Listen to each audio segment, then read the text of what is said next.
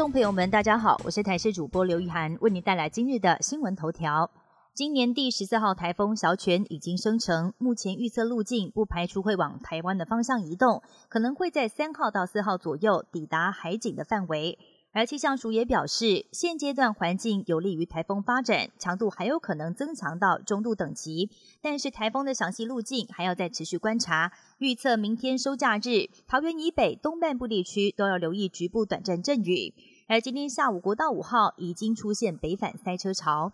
杭州亚运滑轮溜冰女子一万公尺计分淘汰赛，我国滑轮溜冰女王杨和珍跟十八岁小将施佩瑜联手抗寒成功。最终，施佩瑜拿下二十一分，夺下金牌。杨和珍以十八分摘银，帮助我国金包银大丰收。而另外，网球女双金牌上演了台湾内战，由李雅轩、梁恩硕的组合对上詹浩晴跟詹永然，最后由詹家姐妹以六比四、六比三直落二获胜，收下本届中华代表队的第七面金牌。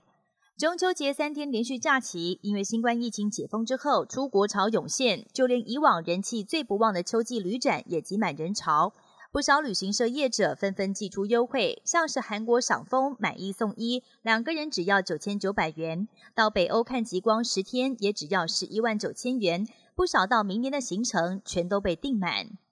俄罗斯总统普京签署秋季征兵令，将再征召十三万人入伍服役，还找来华格纳佣兵的前指挥官督导前线华格纳战士，也凸显俄军已经掌控了华格纳，可能将再度投入战场。而同一时间，乌军也表示，这两天在巴赫姆特方向夺取了战略要地。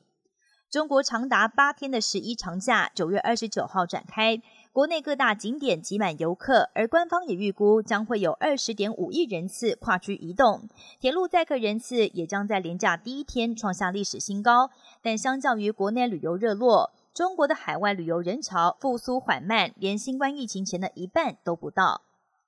距离巴黎奥运剩下不到一年，但巴黎近来却出现了臭虫危机，不但地铁跟电影院出现大量臭虫，甚至连医院和高铁也都沦陷。为了避免臭虫影响到巴黎奥运，法国交通部将召集大众交通运输公司代表商讨对策。而另外，巴黎也爆出每个星期都将五十名到一百五十名的街友送到法国各地，也被质疑是为了巴黎奥运对街友下达逐客令。但对此，当局强调两者之间并没有关联。以上新闻由台视新闻编辑播报，感谢您的收听。更多新闻内容，请锁定台视各节新闻以及台视新闻 YouTube 频道。